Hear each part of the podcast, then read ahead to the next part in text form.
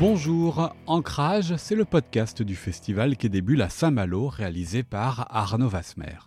Dans ce neuvième épisode, nous allons nous intéresser au manga.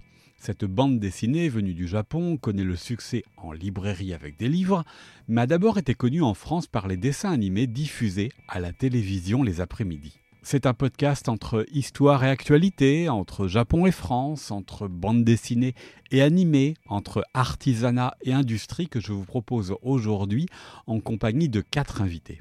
À la fin de ce podcast, nous entendrons Agnès Ostache qui a écrit et dessiné une histoire japonaise sans pour autant réaliser un manga, l'occasion avec elle de porter un autre regard sur le Japon comme influence pour les auteurs européens. Elle le fait avec Nagasaki, un album pour lequel elle a été récompensée par le prix Révélation BD ADAGP et Quai en 2020. Mais avant cela, nos trois invités vont nous raconter le manga et l'animation japonaise. Marie Pruvot-Delapre est maîtresse de conférences au département cinéma de l'université Paris 8 Vincennes-Saint-Denis. Elle travaille sur l'histoire des métiers et des techniques du cinéma d'animation au Japon et en France. Elle a écrit plusieurs livres sur l'animation japonaise en France, sur Goldorak et récemment aux sources de l'animation japonaise, le studio Toei Doga, livre issu de sa thèse dans lequel elle raconte la création et les premières années de ce studio, à qui l'on doit depuis des séries comme Goldorak, mais aussi Albator, Candy ou One Piece. Je l'ai rencontrée à l'Institut national des langues et civilisations orientales et lui ai demandé comment elle en est venue à s'intéresser à l'animation japonaise en tant qu'universitaire. Une question très intéressante de savoir comment naissent les sujets de recherche. Euh, pour moi, il est venu d'une façon finalement assez classique. Quand on est euh, étudiant, étudiante euh, en master, on nous dit qu'il faut qu'on choisisse un sujet de recherche et il faut qu'il soit original, n'est-ce pas, qu'il n'ait pas été traité auparavant. donc évidemment, on laisse de côté des travaux sur Truffaut ou Godard qui ont déjà donné lieu à bien des études et on essaye de, réfléchir à ce qu'on pourrait faire de nouveau. Et donc c'est à la fin des années 2000, l'animation japonaise est quand même reconnu en France, en tout cas à travers euh, un certain nombre de, cinéastes euh, de long métrage. Et je décide de proposer euh, un sujet qui s'intéresse à la question de la représentation du bombardement atomique dans l'animation japonaise. À ma grande surprise, ce sujet est accepté, donc je me retrouve à, travailler sur un certain nombre de films d'animation japonais, évidemment des, films assez connus de, Miyazaki, Takahata, mais aussi des choses moins connues. Et euh, sur cette lancée, euh, je me rends compte qu'il y a peu de travaux universitaires sur le sujet, que ça commence à prendre dans d'autres pays, aux États-Unis, au Canada, en Angleterre, au Japon évidemment, où il y a beaucoup de recherches. Et j'ai envie, moi aussi, de me lancer euh, sur, sur cette piste. Et donc je réfléchis à ce qui serait intéressant de faire autour de l'animation japonaise, qui pourrait peut-être constituer justement le point de départ d'une réflexion sur le sujet. Et la Toei s'est imposée finalement dans ce cadre-là parce que c'est ce studio historiquement si important et finalement assez peu traité. Tout le monde s'accorde à dire qu'il est important, mais finalement... Il faut-il encore le prouver et le raconter Fabien Tillon est journaliste, auteur de plusieurs essais sur la bande dessinée, le manga, et il a fait paraître il y a quelques mois Culture Manga, Introduction à la BD japonaise. Comment lui aussi en est-il venu au manga? A priori, c'était pas forcément mon style de culture parce que moi, je viens de la culture euh, franco-belge. Euh, c'était mes lectures d'enfance, Spirou, Tintin, etc. Et à l'adolescence, je me suis pris le choc euh, esthétique, graphique et, psychologique que représentait le comics américain quand il est arrivé en, Europe et chez nous. C'était l'époque de Strange, les Marvel qui venaient chez nous. Et ça, ça m'a beaucoup fasciné jusqu'à une date relativement récente, dans les années 2000. C'est en tant que journaliste, en fait, tout simplement, pour des raisons professionnelles, je dirais, et aussi par passion pour la bande dessinée en général, que j'ai commencé à lire des mangas. Et j'avoue d'ailleurs que j'étais au début un peu rebuté par les clichés habituels que le manga transportait encore dans les années 2000. J'espère que c'est plus le cas aujourd'hui. Euh, les clichés de facilité, euh, demi-débilité euh, et, graphisme facile. et donc, je, je m'y suis mis pour, vraiment pour des raisons professionnelles. Et en fait, j'ai réalisé très très rapidement à quel point j'avais tort et à quel point il y avait une mine mais fabuleuse, euh, extraordinaire, euh, vraiment quelque chose de très puissant. Et là, j'ai plongé dedans et je n'en suis pas revenu encore. Enfin, quatrième invité, Timothée Guédon. Il est éditeur chez Kana, une maison d'édition spécialisée dans le manga depuis 1996. Parmi les séries publiées, on y trouve Naruto, Death Note ou encore Monster. Comment en est-il venu à s'intéresser au manga? Bah, peut-être comme, comme pour beaucoup, euh, je suis de la génération qui a vu débarquer à la télévision euh, Goldorak, hein, Capitaine Albator, Candy, donc d'abord sur, euh, sur Récréa 2, puis après via le Club Dorothée, et là c'était la deuxième vague de, dessins animés qui, nous venait du Japon avec Dragon Ball, Les Chevaliers du Zodiaque, Yu-Gi-Oh! et j'en passe. Euh, à côté de ça, je lisais de la bande dessinée parce que mes parents avaient de la bande dessinée dans, leur bibliothèque, donc euh, plutôt les, on dire les classiques euh, Astérix, Gaston Lagaffe, Tintin.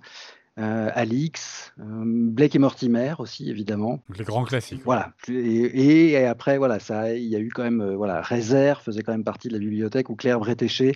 Donc voilà, j'avais quand même un peu autre chose, mais donc ça j'ai découvert ça en grandissant un, peu plus tard, comme les romans à suivre, enfin voilà, Corto Maltese ou, ou autre.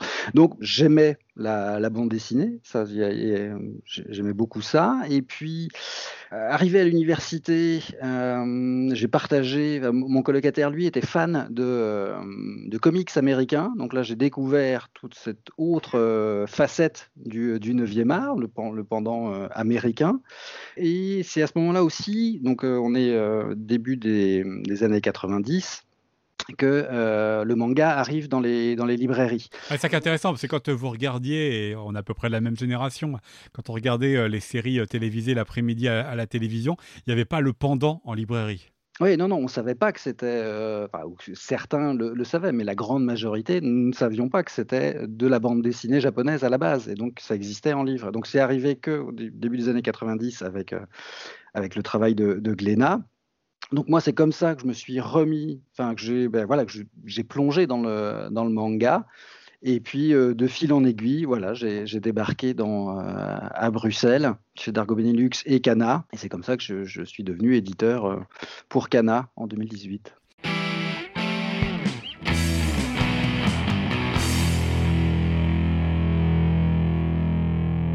Après avoir présenté nos quatre invités de cet épisode d'ancrage consacré au manga, Définissons ce qu'est cette bande dessinée japonaise. Les réponses de Fabien Tillon, puis de Timothée Guédon, éditeur chez Kana. On peut avoir plusieurs définitions.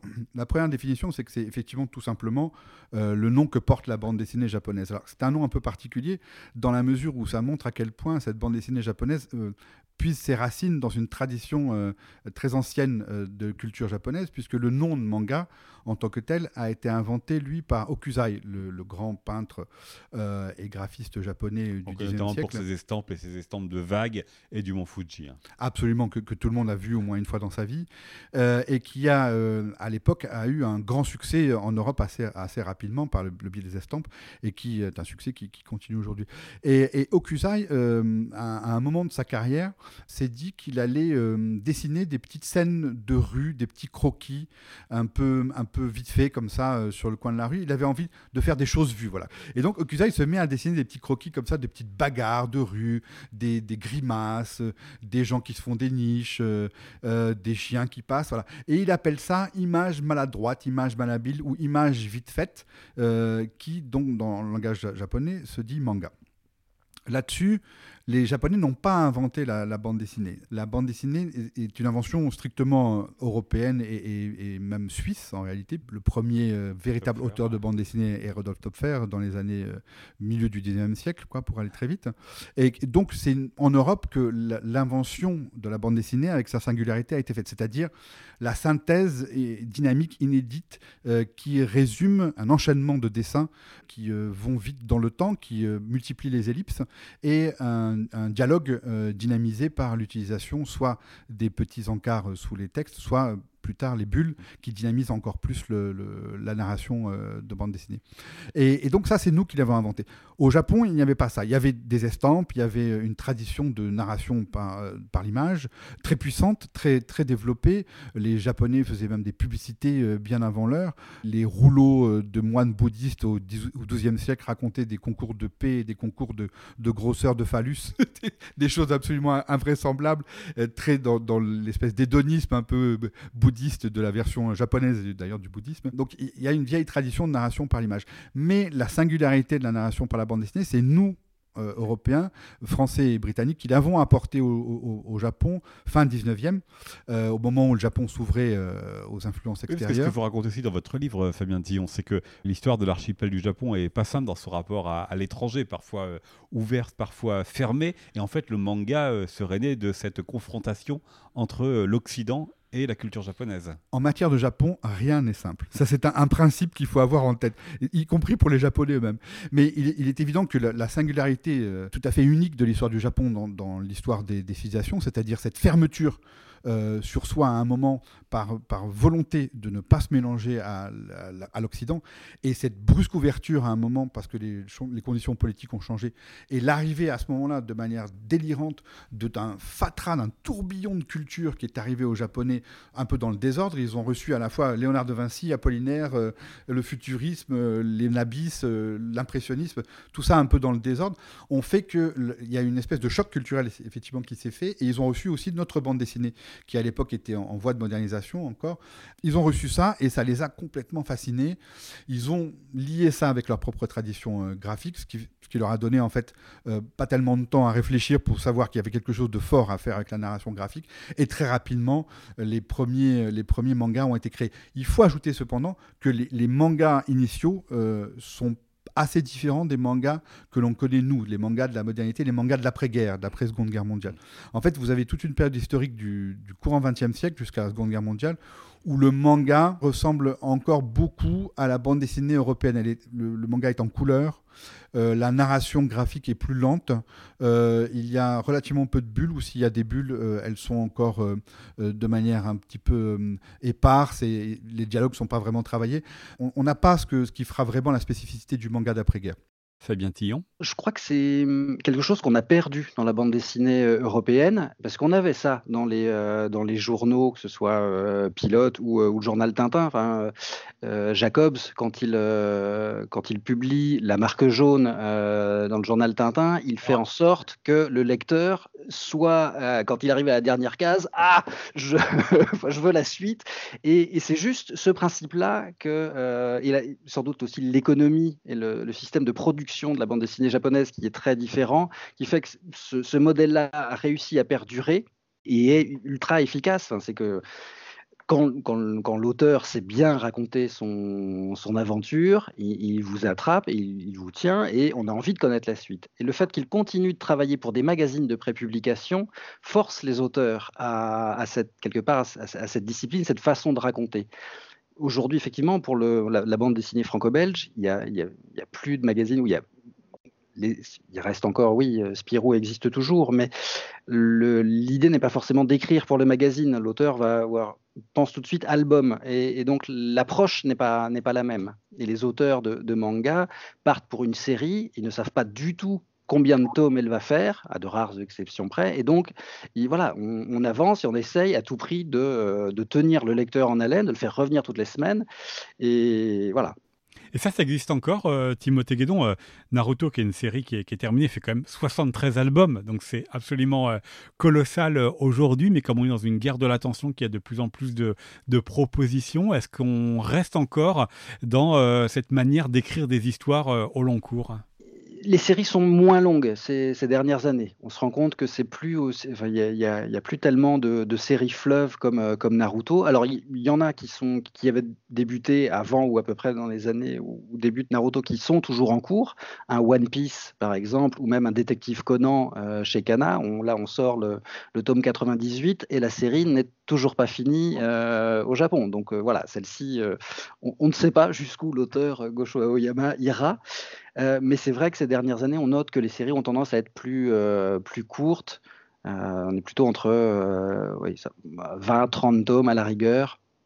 Mais euh, il s'embarque plus, je crois, parce que ça demande une énergie folle pour un auteur de réussir à tenir euh, ce, rythme-là. Dans le livre de Fabien Tillon, Culture manga, il écrit qu'outre les États-Unis, le Japon est le seul pays où un auteur de bande dessinée, un mangaka, peut devenir millionnaire. Mais c'est aussi un acteur d'une industrie qui demande un rythme soutenu dans la production d'histoires, jusqu'à épuisement, comme ce fut le cas pour Akira Toriyama, qui a abandonné la série qu'il avait créée, Dragon Ball.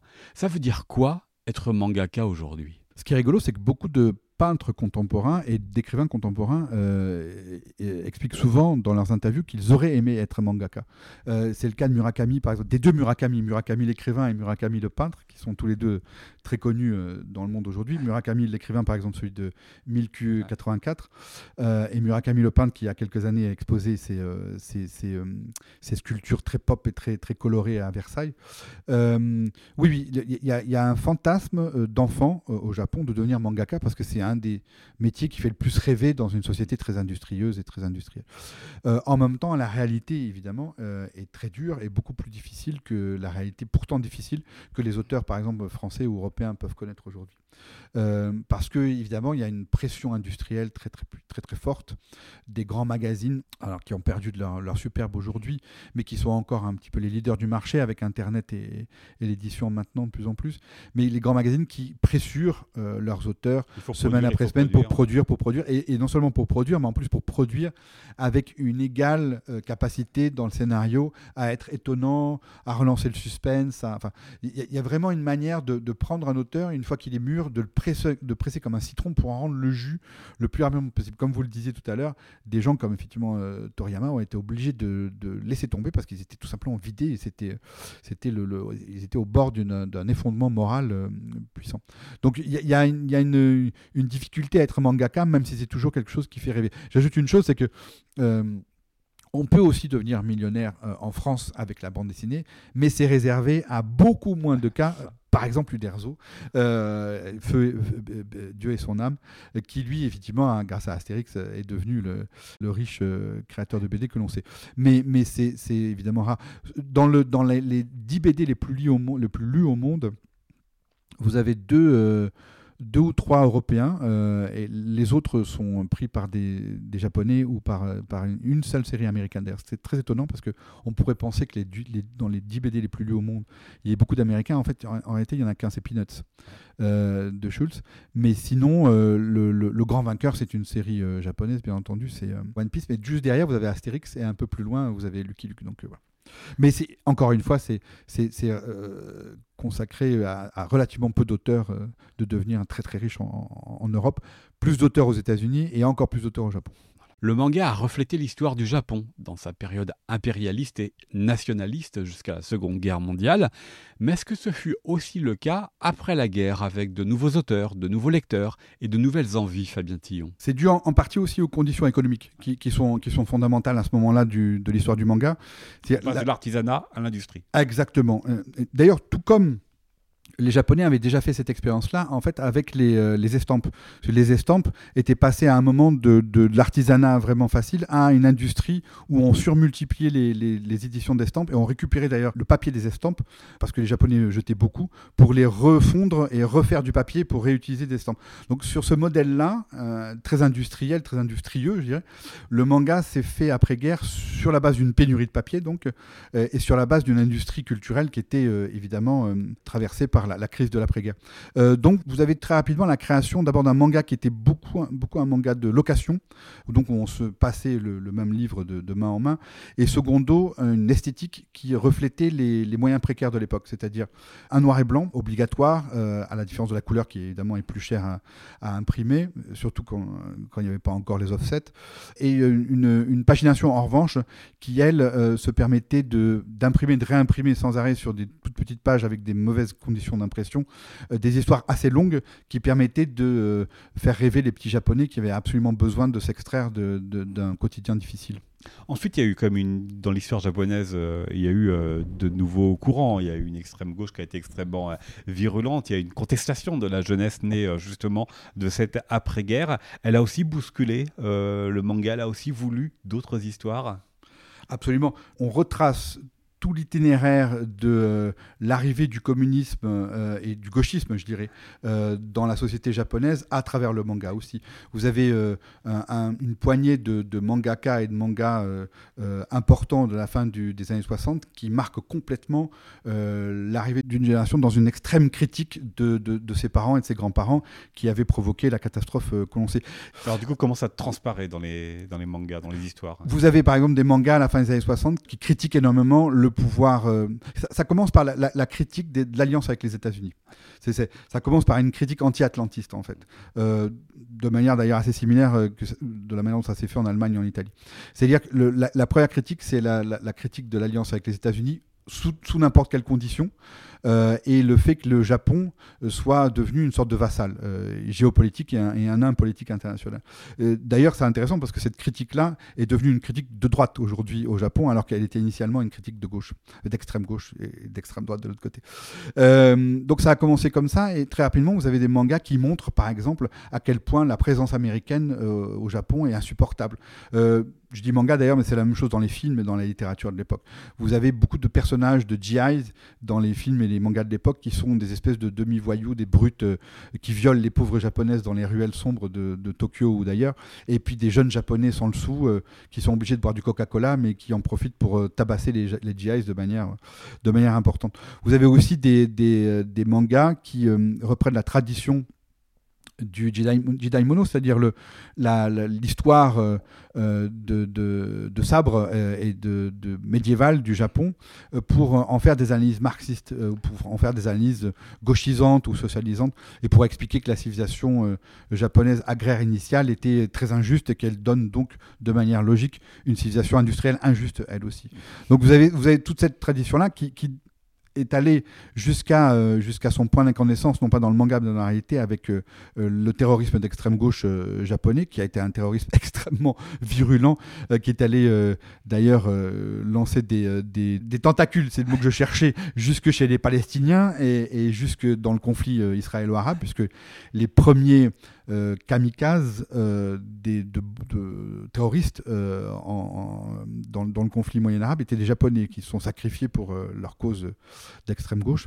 Donc vous avez ce, moment-là que, que, a reflété le manga. Et puis, à la fin des années 70, au début des années 80, le manga aussi entérine euh, la fin des illusions euh, révolutionnaires euh, gauchistes et de la fin de la violence politique, et entérine l'arrivée dans une société désidéologisée en quelque sorte, de plus en plus matérialiste et souffrant, alors nouveaux mots, nouveaux, nouvelles difficultés, nouvelles maladies, souffrant à ce moment-là d'un certain ennui, d'une certaine, d'un certain vide, d'une certaine difficulté à, expliquer pourquoi on vit et pourquoi on est là, à part le fait de consommer. Et ça, c'est typique du manga euh, contemporain.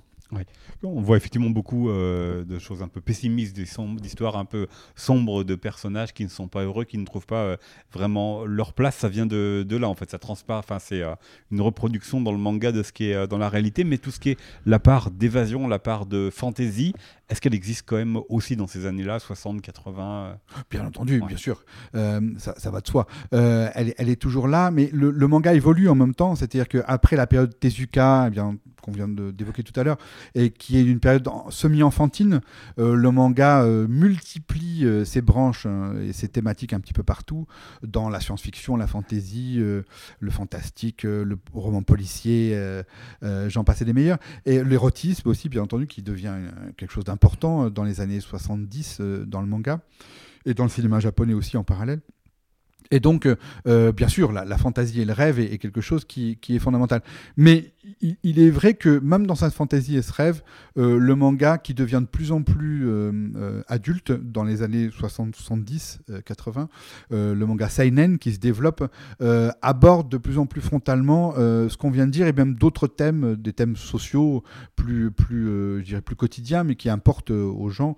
Par exemple, les thèmes du, de l'avortement ou de la pilule, de la contraception des thèmes typiquement années 60, 70, 80, qui sont très présents dans les mangas à cette époque-là et dont on voit encore les, les, euh, conséquences aujourd'hui. Quelqu'un comme Kamimura, par exemple, dans les années 60-70, a, a, a, beaucoup euh, aimé peindre les changements sociaux lents, mais, mais réels, de la, la relation homme-femme, euh, qui était très particulière au Japon, qui l'est toujours d'ailleurs aujourd'hui. Très patriarcal. Très patriarcal. Il y a, il y a, il y a un, un, aspect très viriliste de la culture nippone. Et c'est vrai que les femmes, dans dans, ce contexte-là, sont quand même euh, un petit peu, euh, euh, comment dirais-je, posées sur une étagère où elles sont divinisées et en même temps chosifiées.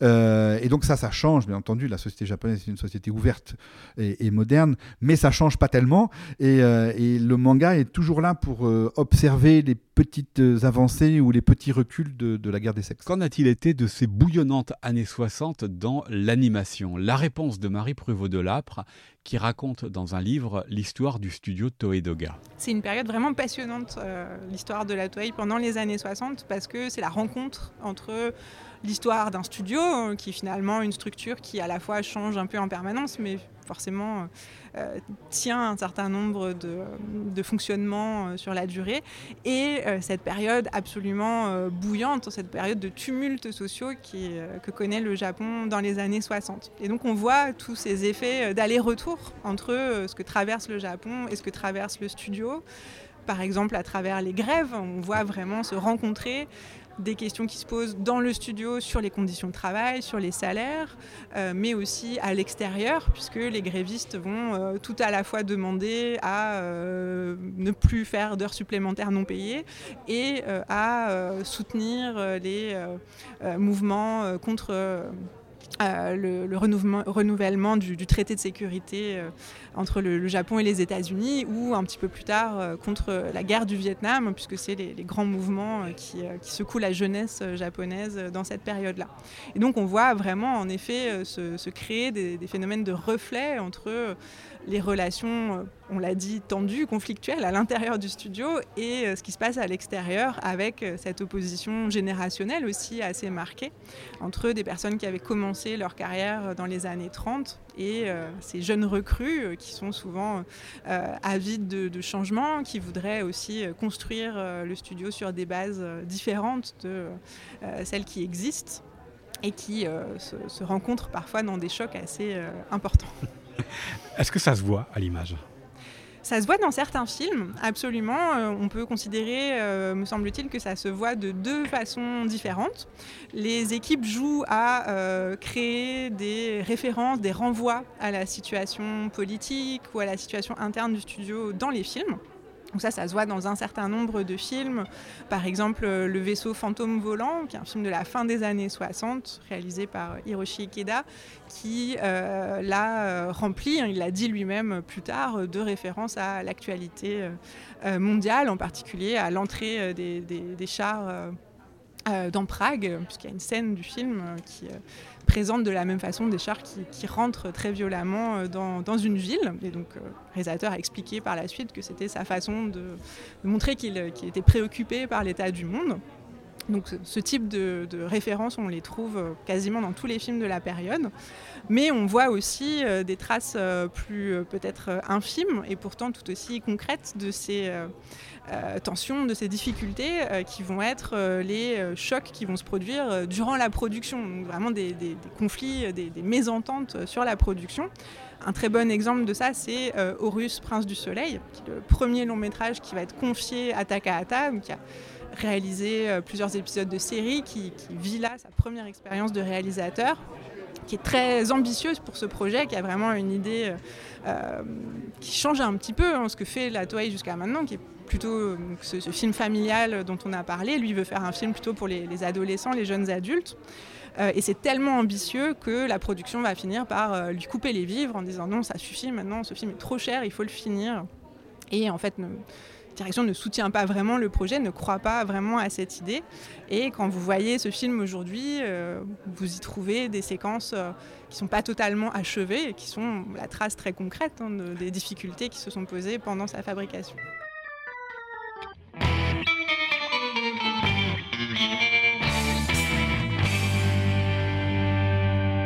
Le Japon a inventé le manga dans sa rencontre avec l'Occident, ce que nous a raconté Fabien Tillon. Mais qu'en a-t-il été pour l'animation? Là aussi, l'histoire est particulière avec l'occupation par les États-Unis après la défaite de la Seconde Guerre mondiale et leur culture, dont les productions Disney. Alors Disney fut-il un modèle dans la création du studio gamme Marie Prévost de Lapre? Le rapport à Disney est très important pour comprendre la mise en place de l'animation au Japon dans l'immédiate après-guerre. L'animation existe déjà depuis longtemps. Les Japonais font des dessins animés depuis 1917 au moins. C'est la première trace qu'on a trouvée. Et ils font beaucoup de dessins animés dans la période des années 30 et 40, dont des, dessins animés de, propagande. Donc la, production est déjà là, elle est importante. Il y a des gens qui savent faire. Euh, mais ce qui se passe après la guerre, c'est le développement euh, d'une vraie industrie, donc avec vraiment des grands studios, une production euh, de masse, on pourrait dire, en quantité beaucoup plus importante. Et donc dans ce cadre-là, le, modèle disneyen ou l'exemple américain a un rôle important.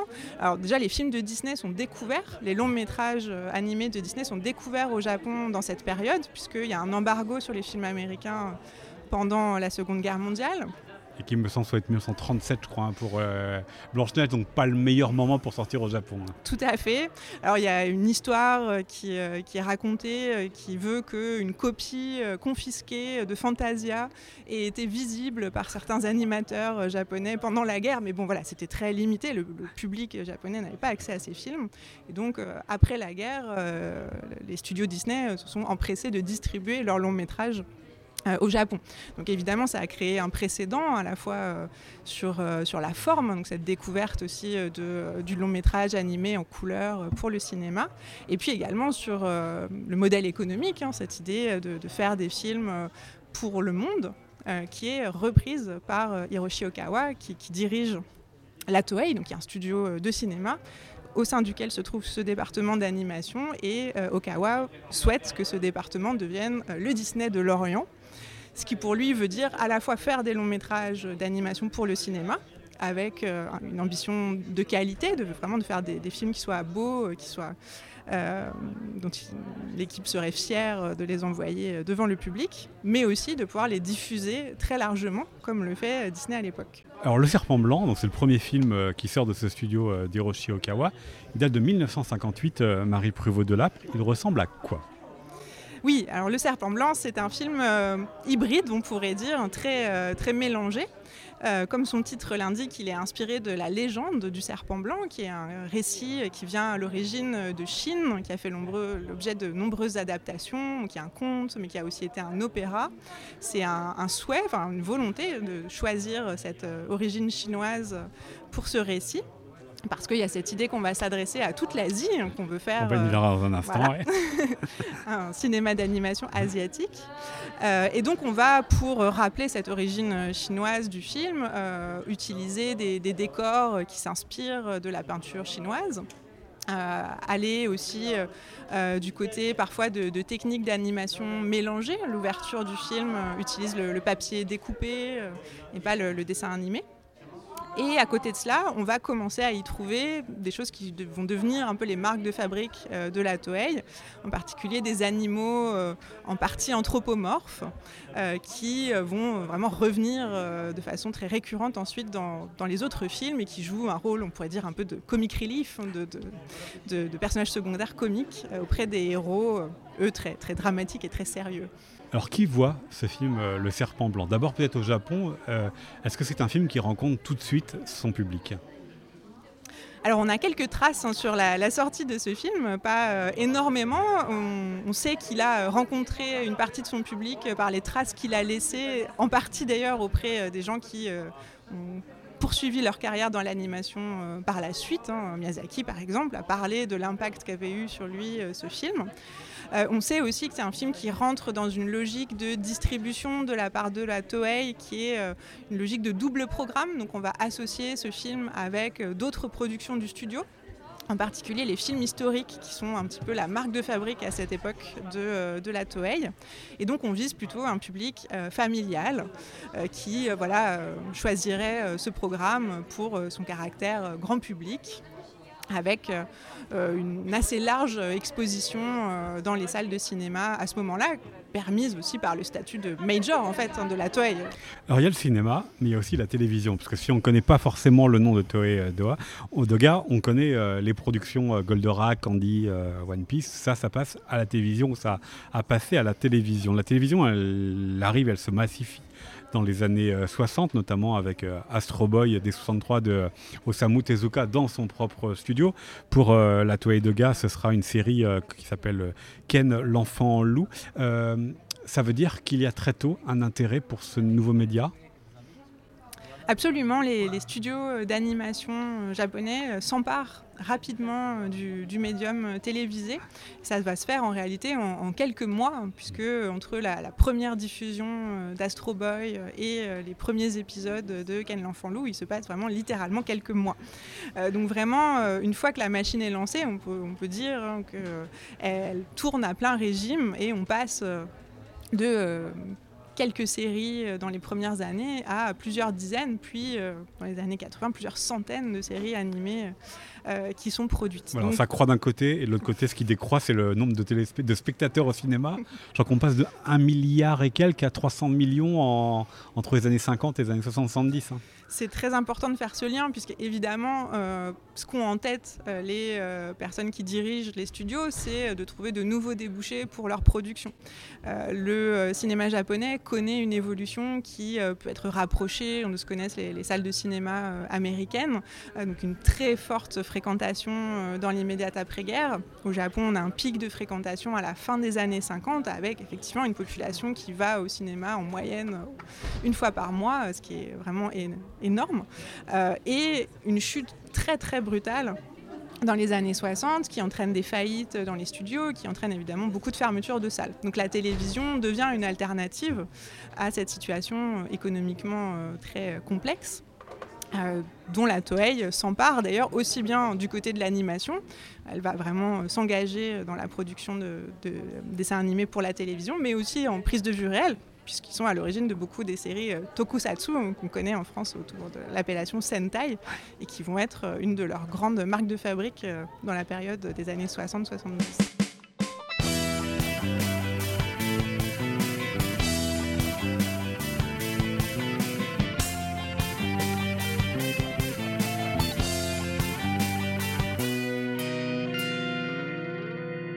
Ancrage, c'est le podcast du festival qui débute à Saint-Malo réalisé par Arnaud Vasmer.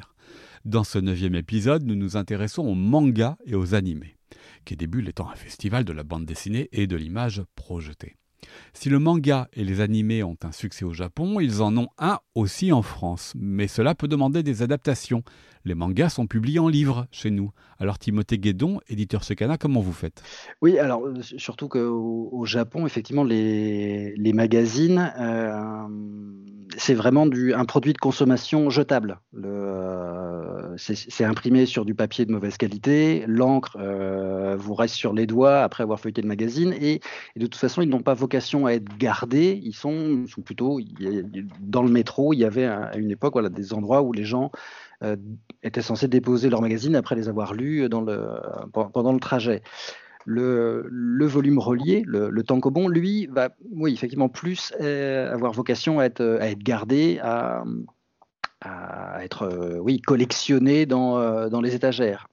Mais là, on a une grosse différence, je pense, par rapport aux au lecteurs japonais, c'est qu'on a plus de place en, Europe, et donc euh, on, peut avoir de grandes bibliothèques et, euh, conserver ces, euh, ces séries, enfin les voilà, les collectionner. donc on a beaucoup de, on voit beaucoup les lecteurs partager leur bibliothèque sur via des photos sur les réseaux sociaux, et donc il y a oui, il y a un, attachement au livre, et, ça de la même manière que qu'il peut y avoir cet attachement, que ce soit du côté de la, de dessinée franco-belge ou du comics américain. Je reviens justement sur les années 90 où les, albums ont pu être proposés en France.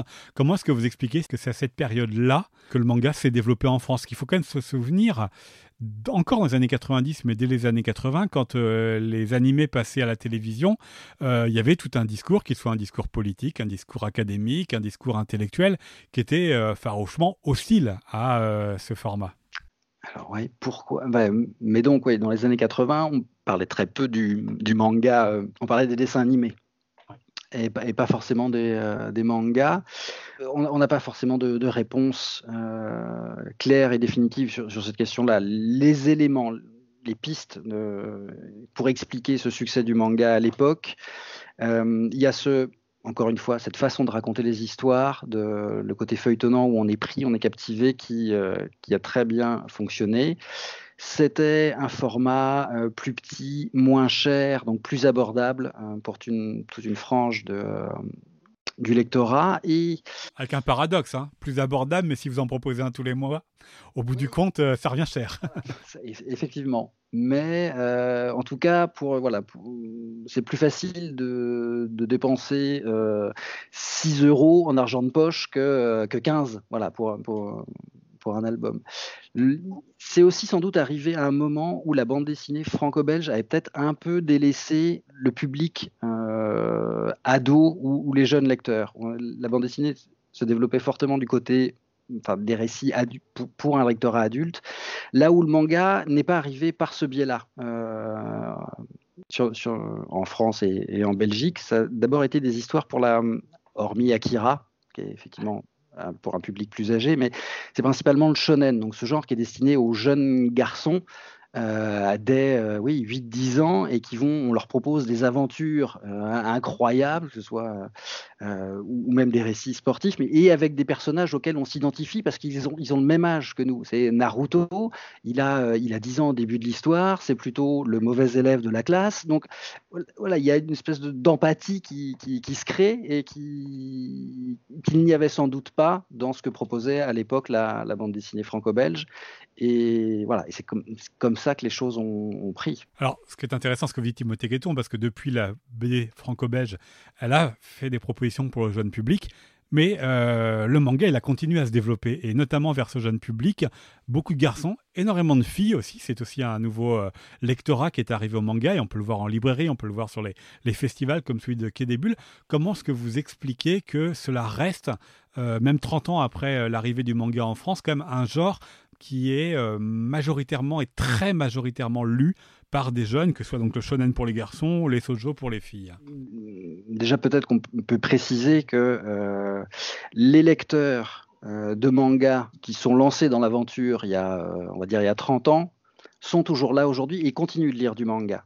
La, la, façon de raconter les histoires, la façon de créer les personnages, le, format, le rythme de parution euh, a accroché toute cette génération et ils continuent de lire du manga. Certes, plus les mêmes histoires, ils sont, et encore, certains continuent de lire du shonen, mais ils ont ouvert leur, euh, leur palette euh, de goût et d'envie d'histoire vers, vers d'autres sujets. C'est-à-dire que la collection que vous avez lancée il y a quelques mois à live pour les adultes, les jeunes adultes, elle est en partie pour eux. Oui, voilà. C'était dans l'idée de, euh, ben voilà, vous avez commencé le manga il y a, un certain nombre d'années, vous aimez le, format, son rythme, enfin, cette forme de narration, son, graphisme aussi, parce qu'il y euh, y a aussi cet, aspect-là évidemment qui, euh, qui a accroché aussi beaucoup les lecteurs, hein, le, dynamisme, le découpage, où on, alors qui est capable d'alterner les moments de contemplation, les moments euh, trépidants à, 100 à l'heure, du fait de euh, ce découpage qui peut s'étirer euh, à, loisir. soit on va surdécouper pour voilà, découper un moment et, donner cette impression de, vitesse ou de ralenti. Là aussi, ça, vous prend et à chaque fois, les auteurs sont assez brillants à ce niveau-là pour jouer avec ça et faire que euh, on a envie de tourner la page suivante. Et, donc, c'est vraiment, on, est pris par par, ce récit, cette façon de raconter les choses. Après, le manga, la façon dont il est euh, envisagé au Japon par les éditeurs, effectivement, ils ont euh, décidé de cibler énormément leur, leur, production. Donc il va y avoir une partie de la production qui va être destinée aux jeunes garçons, une autre euh, aux jeunes femmes, et, il subdivise le plus possible. si vous aimez le tennis, les chats et que vous êtes une jeune fille de ville, vous allez avoir le type de manga qui va vous correspondre. Voilà, donc ça aussi, je pense que ça, ça fait partie du, du succès du manga. Et en tout cas, c'est clair que chez nous, euh, notamment avec le shojo, donc plutôt les, la romance pour les jeunes filles, a amené le public euh, féminin vers euh, alors le manga, puis après voilà, c'est une ouverture. Ça reste de la bande dessinée, donc ça, ça, a ramené un autre public. ça a aussi sans doute amener des, vocations chez, chez, des jeunes femmes qui se sont dit mais oui, mais il n'y a pas de raison que ce soit que des récits pour les hommes, que ce soit que euh, des récits faits par des hommes. On peut aussi euh, nous proposer des, proposer des choses. C'est ce qui nous a fait aimer le, manga et je crois que c'était aussi l'approche de Yves Schlierf et Christelle Oulins, les fondateurs de Cana, qui eux venaient de la bande dessinée franco-belge, mais des amoureux, des passionnés de la bande dessinée du 9e art au sens large. Et là, avec une envie d'ouverture à l'autre, il y a une bande dessinée japonaise. Alors ça s'appelle manga, ok, mais ça reste de la bande dessinée avec des auteurs, des histoires, des graphismes, et ils ont eu envie de partager ça au lectorat francophone. Alors Yves est euh, suffisamment malin, euh, s'est dit on va commencer par le shonen parce que c'est le segment porteur, le, plus puissant au Japon. Mais pourquoi? Parce qu'il est aussi lu par les filles. 50% euh, des lecteurs de, shonen sont des lectrices. Euh, alors que l'inverse n'est pas, présent pour le shoujo. C'est pour ça que le shoujo a plus de mal à, percer. Mais donc voilà, ça fait un, vivier de, lecteurs potentiels. Et donc il a commencé par euh, cet axe-là, shonen, pour construire les bases du catalogue Kana. Et le succès aidant, ben, on a pu ouvrir aux différents genres et aller jusqu'à de voilà, plus du ce qu'on pourrait appeler de la, bande dessinée indépendante, son équivalent en manga. Comment est-ce que vous choisissez justement euh, hier et aujourd'hui les mangas qui vont traverser euh, les frontières, ceux que vous allez adapter en France, puisque vous avez dit, euh, Timothée Guédon, effectivement, c'est extrêmement compartimenté entre les propositions pour rester la maison Cana euh, que font Jiro Taniguchi, donc avec vraiment de la contemplation plutôt pour un, public adulte, et puis Death Note ou Monster, qui est pour un public beaucoup plus jeune. Il n'y a pas grand-chose à voir. comment est-ce que vous choisissez, comment est-ce que vous sentez qu'une histoire, ou même qui peut être spécifiquement liée à la culture japonaise, elle peut avoir quelque chose d'universel et donc elle peut être lue par un, lectorat franco-belge hum, Alors, c'est de toute façon avant tout un coup de cœur pour, euh, pour une série, pour un graphisme, pour, un, pour un pitch, voilà, parce qu'au départ, on n'a on a qu'une petite info sur la série, ce que ça va raconter, puis on va creuser au fur et à mesure. Euh, après, dans cette idée de partager euh, cette forme de bande dessinée avec le plus le plus de monde possible. Bon, on essaye aussi de, euh, bah, nourrir nos différents labels. Donc il, va y avoir voilà, une proposition qui va être plus pour, euh, euh, pour les enfants, les, les, adolescents, une autre pour les jeunes adultes et une autre pour, enfin d'autres pour, pour les adultes. Et donc voilà, on, se dit bah tiens, ce type de récit, on le mettra plutôt dans, dans ce label-là. Voilà, un, un Taniguchi avec le sommet des dieux, hein, l'histoire d'alpinisme euh, et, ce rapport à la nature et un format court. Voilà, là, on est parti sur. On s'est dit qu'il y avait plus de chances que ça parle à un, public euh, adulte, donc on l'a plutôt proposé dans notre label Medine. Un, un, monster de Naoki Urasawa qui, dans le genre, euh, maître dans, l'art de, de, vous tenir en haleine, de créer un feuilleton captivant. Monster, où c'est un thriller, voilà, l'histoire d'un chirurgien jeune chirurgien japonais qui est en Allemagne, qui euh, brillant, et un soir, deux, deux patients euh, arrivent à peu près en même temps à l'hôpital, euh, aux urgences. Et il y a un homme politique et un, jeune enfant. Et lui, voilà, décide de sauver l'enfant en priorité. Donc, ce qui va lui créer des problèmes avec sa hiérarchie derrière, mais sauf que surtout l'enfant qu'il sauve va devenir un, meurtrier, un, monstre, euh, après lequel il va courir pendant des années dans, voilà, dans cette ex-Allemagne Allemagne de l'Est. On est sur du, oui, sur, du polar, sur du, sur du thriller. Donc, euh, là, l'histoire est tellement prenante, elle, elle, fonctionne, et qu'on soit euh, japonais, euh, allemand, euh, français, chinois, belge ou autre, l'histoire est bonne, elle vous prend, bah, ça, fonctionne, quelle que soit la, la, culture, je dirais. Où c'est plus compliqué, finalement, c'est sur surtout les séries humoristiques, où transposer, traduire l'humour, c'est et ça c'est pas lié que au manga. c'est pour toutes les langues, c'est jamais euh, évident. Parfois, il y a aussi des, séries euh, historiques ou oui, ancrées dans une période historique qui va nous être euh, ou qui nous semble très étrangère au, au lectorat français, qui va pas avoir les, les clés, les codes, les clés de compréhension que peut avoir un lecteur japonais. Et donc, du coup, on se dit, bon, ça va peut-être pas être aussi euh, euh, pertinent de proposer cette, cette série-là à nos lecteurs parce que euh, soit ils vont devoir aller enfin, lire l'aventure avec l'encyclopédie à côté. donc, donc, voilà, là, c'est ce genre de choses qui peuvent parfois nous.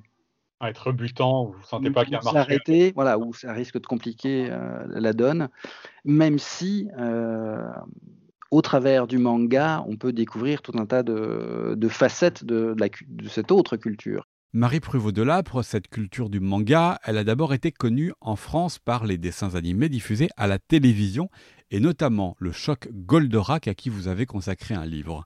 Pourquoi cette série et les autres ont un tel succès en France, même s'il a été accompagné de féroces critiques? Oui, alors l'arrivée de l'animation japonaise en France, c'est une sorte de, conjonction euh, d'un parfait contexte, d'un certain nombre d'éléments, pas d'un parfait contexte pour les, détracteurs évidemment à l'époque de l'animation japonaise, mais euh, pour le public c'est euh, évidemment un choc visuel. Euh, il faut se replonger dans ce qui existe à l'époque en termes de de dessins animés ou tout simplement de, production pour enfants. Hein. On, est encore à l'ORTF avec des productions majoritairement en marionnettes. On passe évidemment un petit peu d'animation américaine. Mais euh, toute cette débauche de, couleurs, de mouvements qu'on va trouver euh, dans les, séries euh, animées japonaises, c'est vraiment un choc visuel pour la plupart des, jeunes téléspectateurs et téléspectatrices. on est quand même aussi dans un pays où la place accordée à la culture graphique, à la bande dessinée, à l'illustration est importante. Et donc, au bout d'un certain temps, passer les premières réticences, passer les, moments où on regarde vraiment ces objets avec un certain dédain, euh, cette dimension-là va prendre de plus en plus d'importance. L'édition manga de Dragon Ball euh, va avoir un très très grand succès.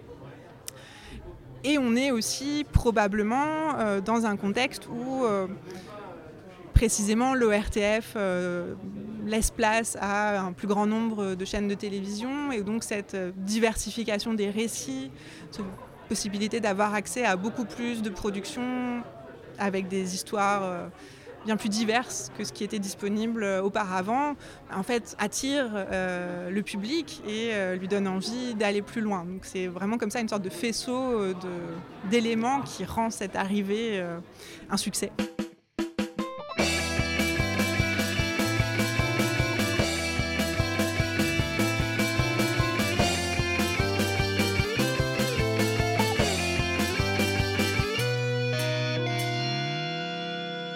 Ancrage, c'est le podcast du festival qui débute à Saint-Malo. La bande dessinée Le Japon, c'est le manga, mais pas seulement. Certains auteurs européens s'intéressent au Japon pour écrire des histoires sans emprunter à ce genre. C'est ce qu'a fait Agnès Ostache dans son album Nagasaki, qui a été récompensé euh, par le festival des en 2020. Il s'agit ici d'une adaptation d'un roman du français Eric Fay, dans lequel est raconté un homme qui va se demander s'il vit véritablement seul chez lui. Comment est né cet album? Cette histoire est née euh, tout simplement parce que euh, je lis euh, beaucoup de, littérature japonaise.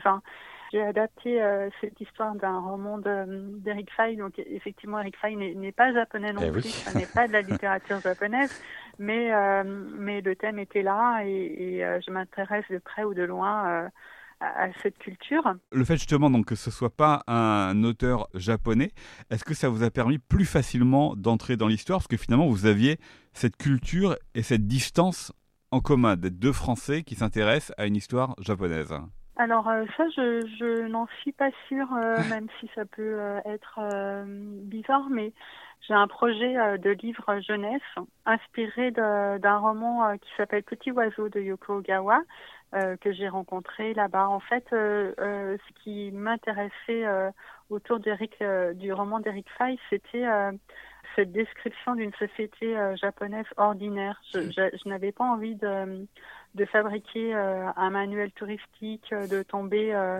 dans quelque chose peut-être un peu de carte postale ou de cliché. Enfin, il y a des choses qui sont très bien faites autour de ça. J'avais pas non plus envie de relater mes voyages euh, au Japon. Et, en fait, ce livre-là, je, je m'en étais pas, j'en étais pas forcément consciente euh, avant de m'y lancer, mais j'avais euh, une série qui s'appelait Portraits d'illustres inconnus et autres petits riens du quotidien notable. Et en fait, euh, cette histoire-là, elle raconte aussi ça en dehors du fait que c'est une histoire japonaise.